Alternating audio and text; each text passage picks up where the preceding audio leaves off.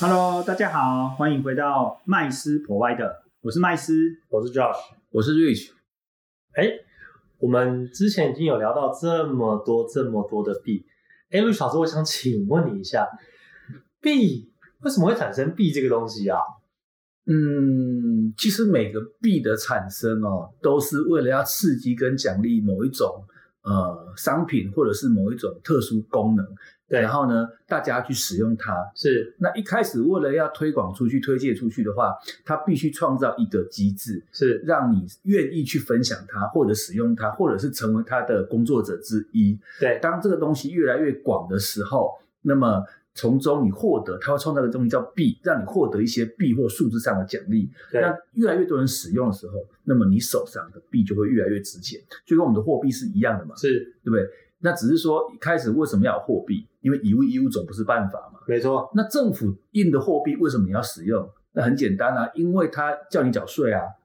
对，嗯你哼，你有你有，他只收他政府发发行的法定货币的对税，所以一开始的时候可能要你去拿一些粮啊，哦，拿一些有价值的东西嘛，先跟政府换一些货币来做民间的流通使用。对但是呢，你不流通，他也不管你是这样子啊、你要以物易物随便你。但是，一旦到了要征税的时候，你就要上缴他所指定的当时的那些凭证，就是那些货币嘛。哦，他在定定游戏规则，对，啊是政府在订定游戏规则，或者我们讲的中央集权化在订定游戏规则嘛。是所以以前打仗的时候，怎么样征服一个异邦，让他强行换到你的币，就很简单嘛。除了收购完币之外，是啊、那么他就开始说，你把你家里值钱的东西全部拿来跟我换我印的钞票啊、我印的银两或者我我印的银票哦啊、那强每迫年他，对，那每年呢，啊、你们这边呢有什么产出要缴的时候呢，我不用收你的那些东西，你只要缴我印给你的东西就好了。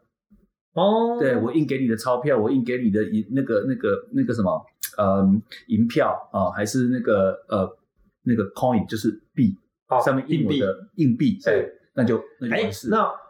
回过头来，那比特币想要做什么事情？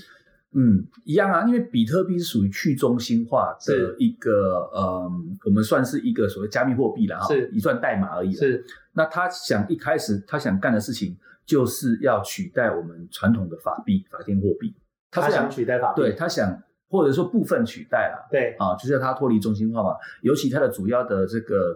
对手就是美元，这样子。对，那所以一开始的发行方式就很有意思啊，就是说你也认同嘛，美元太夸张，美元太阿巴了，是美元我不是喜欢，对不对？那没关系，那推行货币恐怕也不能像以前那个方式，那么因为以前是集中化的方式嘛，是啊、用军队、用暴力、用武力的方式嘛。那我们这次呢，我们要我们要真心喜欢这个币，我们要使用的怎么办？没关系，几个志同道合的伙伴啊、那当然，中本聪把这个城市码发表出来之后，是成立一个社群嘛，那大家加入这个社群嘛，哦，比特币爱好者哦协会不不之之类网络社群啊，是，那就发行一段公用程式嘛，对，那大家只要有电脑有设备的，就来跑跑看嘛。啊，你反正你陪你没跑这个六分钟，呃，你没没跑这个六百秒十分钟啊、那我就发五十颗，自动系统就给你五十分。是我们现在讲五十颗啊，当时就是因为没有人认同，就五十分嘛，对我砸昏，好，你搞砸昏。那时候看谁的分数多嘛，是这样子啊、那因为一开始这个有兴趣的也不多，这样子，所以呢，那就是很多很多拿分嘛，因为大家就是这几个人嘛，电脑大家本都来是玩票互性相竞争嘛。我们我们上一集有讲捕鱼嘛，对，你有出现远洋舰队嘛？没错，就你一艘破船，我一艘独木舟，他 一艘一艘小皮筏，有没有是大家有没有划这边哇？有鱼就捞啊！哎，五十分捞到就是我的，五十分捞到是你的。是哎，现在五十颗不得了哦，但是十几年 前五十分这样子，那就是就像我们之前有一集讲到的嘛，第一笔成交的案例嘛，是披萨披花萨一的啊百案分例，嘛，对，对嘛？因为什么？因为大家没有鸟他，他也玩票性质啊。可是没有想到，大家越看他的城市嘛，越使用其越越去了解他，发现其实呃越可以符合他的理想跟目标，就是他要取代美元。我们是不是有另外一种记账的方式取代支付呢？而且是没有任何中心化的方式呢，一种新的可能性，对一种新的可能性。那大家越理解越认同的时候，包含前几年有一些很有名的事情嘛，比方说电脑的绑架事情嘛，嗯，对啊，什么 WannaCry，对不对？对，你想要拿回你的资料，请付钱，请付付美比特元币我不要，哎，我只收比特币。是对，但这就开启了一个很大的一个一个开了一个洞，对不对需求啊对对对，就哎，原来它可以当做黑市支付是，under table 是查不到金流，那也间接、对证实了什么？证实了说，其实资产的转移凭什么要中央集权来一干定要透涉？过银行，对啊，凭什么为什么我一定要留下足迹？那是我个人隐私的事情。你说我要在国家，我要什么可以？但是有些东西也难免被什么被我们讲呃监督者啊，没错发行者又是监督者，没错，那就不公平嘛。是对，所以这个东西就是自己自己监督自己，那一定久了一定会有弊病啊，没错，这样子啊，哦好就可像怕哦。对啊，就像现在美元一样嘛，你又发行美元，你又欠国家那么钱，没有钱还，你自己再印美元，自己再拿这个美元去还，对不对？啊，你不承认我还打你，对不对？所以 就是这样子嘛，啊，没办法，他说了算啊，谁叫他强权国家嘛没？错，我觉得这个很可怕的发明呢，就是不过是一串加密的演算程式。是，对，当然我们当然知道这个演算程式它有点复杂嘛，嗯，但重点是，不过就这么一个发想，居然它背后所衍生出来的这些意义啊，是对啊，价值啊，居然可以是这么庞大，对，就是说，居然它可以去击溃，哎、对抗啊，不要说击溃，对抗中央集权的这种发货币、发行货币的这种架构。而且是国家的，对，我觉得这个真的是很厉害。这个我相信中本聪本人当时应该也没想过会发生这样的事，他不过可能当成是一个 token，就是一个代币的，想说可能作为某个部分的一嗯种玩票性质，对，就是支付工具而已吧，我估计是这样。就像现在的就是塑胶货币嘛，就是我们讲的信用卡。嗯，或许他当初可能只不过是这样想，神但没来一想笔到 对发扬光大，对，其实仔细看他白皮书，他第一句就写得很清楚嘛，啊，比特币一种点对点的电子现金支付系统，一开始就这样写。哦二零零八年就这样写，第他的白皮白皮书书，比特币有白皮书，也就是说，他的对，故事应该是他原本就发想要来做一个可以击溃全世界所有这个中央集权国家所发行的货币机制，是，呃，极客是也有点重。他说，你这是不是另外一种选择？挑战你就对你了有权利选择另外一种方那这式。个人真的很聪明嘞，对，极客我想也不太可能啦。哦，那这些国家也不是吃素的嘛，对不对？对但你想想看啊，美元美国就这样子嘛，我我我高兴印多少支钞票印多少钞票，你说没有啊？你印多少钞票要国家的经济政策啊，要联准会，是要大家什么医院看起开会来决好定像嘛。很公平，对，然可后是有审核制度，对，可是问题是那是在你美国境内嘛，是是你所有的人一定是为了美国一个国家的利益，没那错一定是一大家全部举手啊，没错因为你反对经济如果下垮的话，你下次选不上，所以没错这个是美元。如果我们今天这样讲好了，今天美元印多少钞票，全世界投票，哇，哦，那就不一样了，那哦完全不一样了嘛，对对不对？所以那个东西就是你你你还逼迫人家承认它对的价值，对不对？石油用什么计价？呃，美元，哦黄金用什么计价？美元美元就是其实比的就是谁拳头大对啊，你 你不同意用美元计价，他就说你有核子武器，哦，对不对？像一些我石油战经争，济制裁你什么制裁你对，所以我只是说，中本通常想说，哎，我们是不是有另外一种选择？我们不要向他妥协，我们哦他可不可以有跳另外出一种框？架？可是我又没有军队，我又没有那么多的那个，我是不是有什么其他的方法？好，那就是他用一段出现程式我用科学，征服世界，对我用科学，因为这个科学不是人多就一定赢的，对，啊、这个科学这种这种东西不是你你有核子弹就可以赢的，对确 实，对啊，所以照之前陆小师你讲的，哇，我有可能要征服五十一趴的矿工，我才拥有这样的权利。对啊，而且我一开始就开宗明义嘛，我每六百秒就全世界产生五十颗嘛，是然后每半年减半嘛，是啊对，每六百秒五十颗变成二十五颗，再过四年就变成二这个呃十二点五颗，再过四年变成六点二五颗，对，对不对？等等等啊，三点一二五就一直除下去嘛，是而且总总量固定。是一开始我就就觉得就讲的很明白了，是，哎、那对对对，那这样， 比特币的方向是这样，那以太币呢？以太币又不太一样啊，因为比特币我们刚讲过，比特币问世的目的是要部分取代法定货币，对抗是强权嘛，是对不对？或者是满足大部分人的这个需求，或另外一种选择。没错，但以太坊不这么认为，因为这种事情让比特币做就好，啊他做就好了，我不用再做一样的事了。没错，啊，那我有另外一种想法，他想推的其实是智能合约。智能智能合合约约，对，智能合约，也就是说，我们一般在我们一般所有城市或应用软体在运行都是在自己的电脑嘛，对对，运行在自己的伺服器。那么有没有可能一种软体是运用在全世界的电脑？它就是想成立一个全世界超级大电脑，所有的城市全部上架那个电脑，但是全部透明，谁也不能改。它的目的是这个，但是你要使用它，你要付费，那付的就是以太币。就很像你要去汤姆熊玩投篮机，对你丢台币投硬币进去，它是不吃的，对，你得拿钞票或硬币去换汤姆熊币，你投进那个投篮机，它才会叮叮叮才开始运作嘛。对你要使用全世界的超级大电脑运行你所有的应用程式，或你想享受这个应用程式，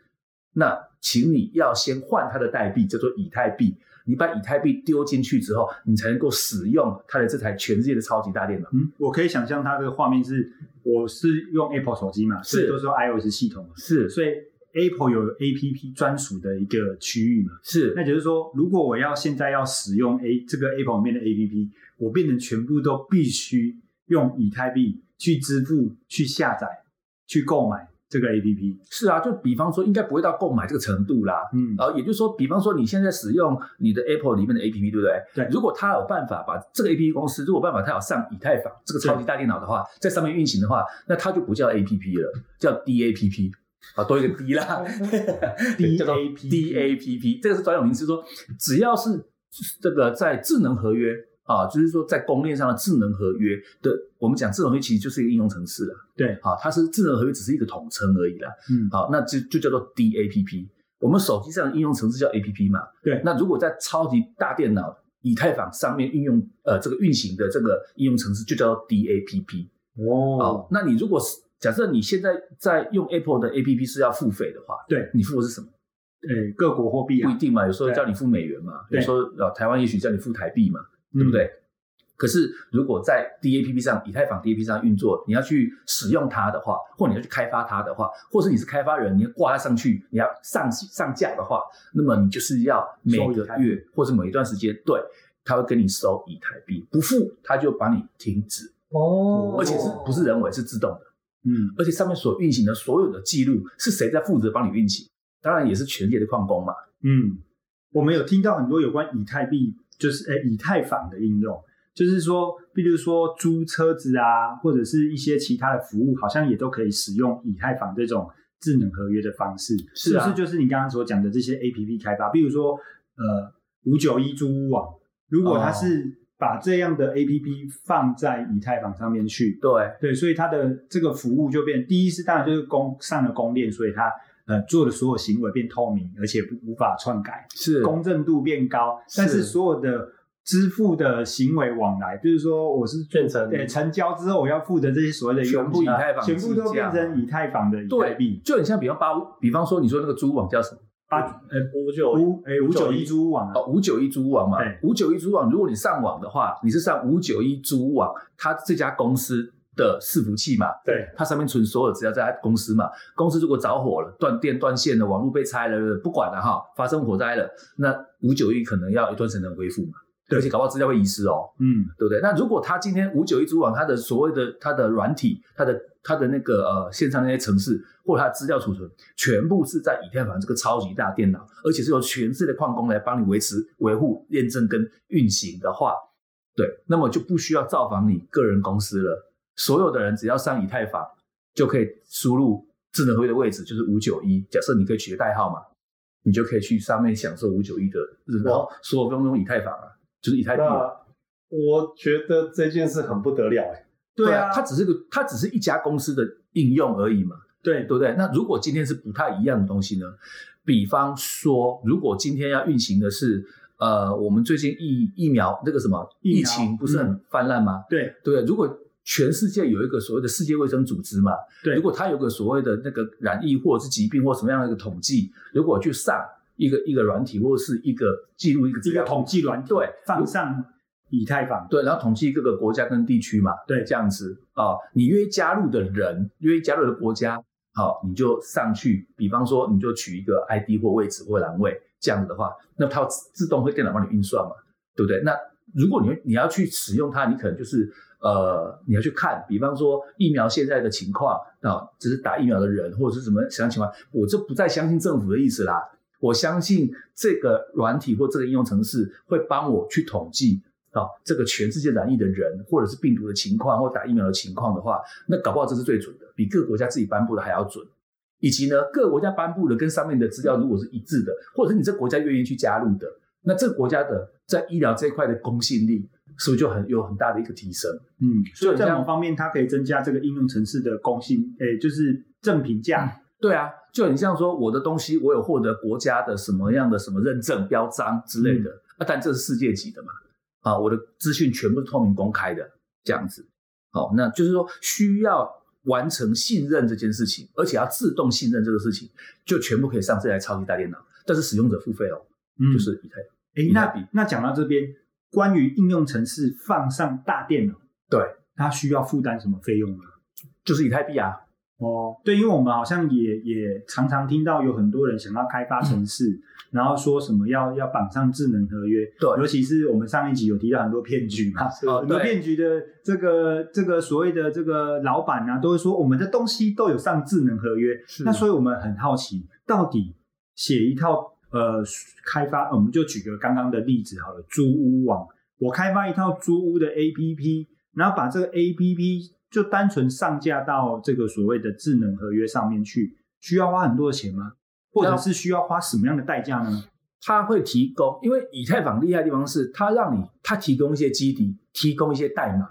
跟工具，我们讲开发工具或基底，让你去撰写你要的 APP 啊，你可能啊，比方五九一不能用自己本来喜欢的写法，你可能要用它公式的写法，它公我们讲的公定的写法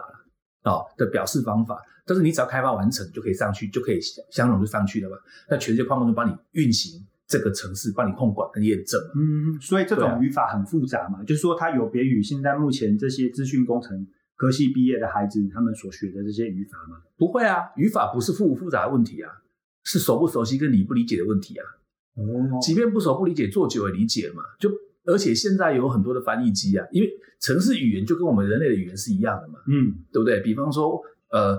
呃，我们讲的华语叫做早安，对对，闽南语叫做搞炸，嗯，对不对？哎，什么香港广东话叫走省，那么之类的哦嗨哟，就是一样的意思嘛。可是我听到哦嗨哟是什么？我我不知道日文嘛，我只对会中文嘛，我就把哦嗨哟查一查，原来哦嗨哟日文哦嗨哟中文是早安，对我就可以翻译了嘛。 OK，所以对城市也有这种类型的翻译的这种功能就对，嗯也会有，就是但是它会出工具书啦，它会有使用方法，什么等于什么，什么等于什么，什么等于什么。哦，一开始哦，如果一开始没有学过不了解的，也可以去自己先学最基底的，然后再慢慢、自己熟悉的一个母语啊，你要有个母语嘛，嗯对，嗯然后你再去用翻译的方式，用编的方式就可以了。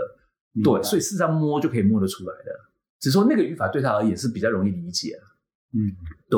哦，所以其实那个应该来讲，一段时间，尤其是念资工的或资安的哦，那不会很困难啊、嗯你只要基本上大家通用电脑语言基本都是 C 语言了，对，C 啊、C 加加、C 加之类的，所以嗯嗯那个都不难，那只是稍作略做变化而已，嗯，这样子。诶，那 Rich 最近还有一个就是新闻，他就在讲说，呃，以太坊有一点零，未来还会有个二点零升级，这是什么概念呢、啊嗯，应该是说，因为推行智能合约这件事情哈、不是像比特币那样的取代法币，因为取代法币当然是一个雄心大志大志啊哈、但是问题是它的理它的方式其实不困难，因为其实货币只是加加减减嘛，连乘除都很少用到，对，没错，对不对？我今天不会 说我买一罐饮料啊，上面标价很，他说他标价是三十块钱这样子，然后写个除以六，对不对？没有这种标价嘛。啊，今天今天最多最多乘法啦，两件打六折啦，啊，是你就看两件多少钱乘以六嘛，是这样子嘛，通常都只有这样子，不会给你开根号嘛，两件开根号那什么鬼， 对不对？所以是那个不困难，那个以特呃比特币只加减，但是城市运行不是那么简单啊。哦，所以说呢，它呢就是要呃集合大量的运算，对，这样子，然后还有大量的吞吐量，吞吞吐吐量、传输传输的量、传输数据的量，啊哦，还有速度，嗯这样就跟高速公路一样嘛，嗯，不能塞车啊，不能塞车嘛。对，那以现在一点零的话的做法的话，一点零现在主要都是以所谓的呃串流，就是呃就是一条路啦，一条小路啊、嗯你要上高速公路干嘛？你就排队吧。啊，如果塞车，如果、哦只有一条路，呃然就后一条路，大家都要排队，对对对，就是那这单样会塞向住的、啊有可能，但如果平常没车，啊，相对疫情比较没车就不会嘛。对但如果今天没有疫情，遇到端午节、中秋节，哇，塞爆，返乡人哦潮，绝对塞爆，对，所以这也是个问题嘛。你要推行智能合约，有全世界有那么多 DAPP 要上去，请大家来做维持运算的话，哦那他么多怕资源他的话塞，车，一定塞，绝对塞啊！不要说现在都还没有太多智能合约，都已经塞成这样了。越塞的话，就是所谓的传输费就越贵嘛。啊，当然矿工是很爽啊，哈、 但是也很贵嘛，那会变成不划算，你会不对想用它，没错，是啊使就是用不的便利，太太贵了。嗯那也就是说，如果我今天有办法把它进化成，比方说，我可以多开几条高速公路嗯嗯啊、来疏解这个交通，而且呢，我不要走一条路，我可能同时到，假设我要从台中到台北，我不要只有这个呃一高二高，我有十高、十二高，我有三十六高，哇，哦，那就是畅通了嘛。现在在做国家建设就，对对对对对，现在二一点二零点二零就是国家建设。设，就是对，还有第二个部分就是说，因为所谓的矿工验证者，就是我上一上一次有讲到的，我们竞争这个算力矿工的验证者，你要打理矿中最基本的这个成本也太高了。说实话，那些硬体事实上也也不便宜的。嗯老不实是一说，般小小额投资人能做到的。对，那也就是说，它有某一某些部分呢，就阻挠了所谓的去中心化程度嘛，对，对不对？因为你要有一会集点中的门槛的话，嗯，又对变所以资本主义了。对对，所以又又变成一种另另类的集中了。对对 对，那所以这个东西在你要算力把它这部分就把它集中起来。是，对对对对，所以这个部分也也也没有办法把它完整的去中心化，对啊，所以为了要提升所谓的传输速度，为了要降低所谓的传输费用啊，为了要让它更容易、更更快，或者是更呃完整的去中心化，所以它还有效能的提升啊，因为量也是个问题嘛，不是走速度，还有量嘛，你速度很快，但是量很少，那也没用嘛，对对，这样子啊，速度很快，量很少，你一百条高速公路只能骑脚踏车，那这什么用？太搞你可笑不可以了。？但是如果一百条高速公路都可以都可以开开这个四十的大巴，哦，那就不一样了，那个量就不一样了啊、所以量也要提升啊、数量也要提升，然后那个数量也要就是呃内容也要提升啊、我们讲资料啊，资讯的量也要提升，所以它必须从一点零进步到二点零这样子。那二点零不是说一点零，呃，这个一开始要做二点零，不是说一点零就砍了，不是，它现在就同步在做了。事实上，它有分两种，一个叫做性标链哦，性标链就是主要干道。我们是以高速公路做比喻比较容易，先主要干道。对，目前一点零就是一条小马路，啊，嗯那小马路就串流嘛，那大家是就继续用没关系。我们小马路在继续继续骑、继续开的时候呢，事实上高速公路主干道呢已经建设完毕了。对，好，只是看什么时候连上去嘛。而且不但建设完毕，它还有所谓的分片链，就是说它开始已经主干道完成，还有一些支线跟干道也要做做所做以。交流道也做完了。对对，要做三十六个，三十六条主、呃那个主干道之外的次次高速公路、次干道，三十六条，对，到最后整个都完成之后，才会把我们这条一点零的小路哈、再接上去。所以这两、哦这两边是同步的，但是、哦对对对会但是通啊，而且还会会通。对会通嗯啊、哦会通啊、呃但是呢，在建的过程当中不会影响到目前一点零就是小路的这个呃使用的这个所有的模东西式都都不会影响到。那到时候一点零跟二点零开始接上的时候，对会有什么影响吗？尤其是对我们这些呃，我们因为我们是讲投资嘛，那对我们这些投资人来讲会有什么影响呢？基本上以太，我自己个人看了，以太币会大涨，为什么？因为呢，呃，它可被它可能泛用性变高了对，啊、哦那它可以接受的资讯越高，速度越快，然后呢，费用越便宜，越多人愿意使用它嘛。那表示什么？越多人使用它，那也就意味这个币越值钱嘛。对，因为一个东西要值钱有两个原因，第一个叫第一个叫稀缺性嘛，是第二第二个第二个叫做实用性嘛，是应用性嘛。嗯，你很稀缺，但是没有人要用，也不值钱。是，对，这样子，很多人用，但是不稀缺，所以说那个呃唾手可也不值得，那也不值钱，是像空气一样的嘛是。所以这两个都必须得兼具啊。那如果越来越多人愿意使用，好、它的需求性就会大增。对，那反而是有助于那个以太币的这个升值，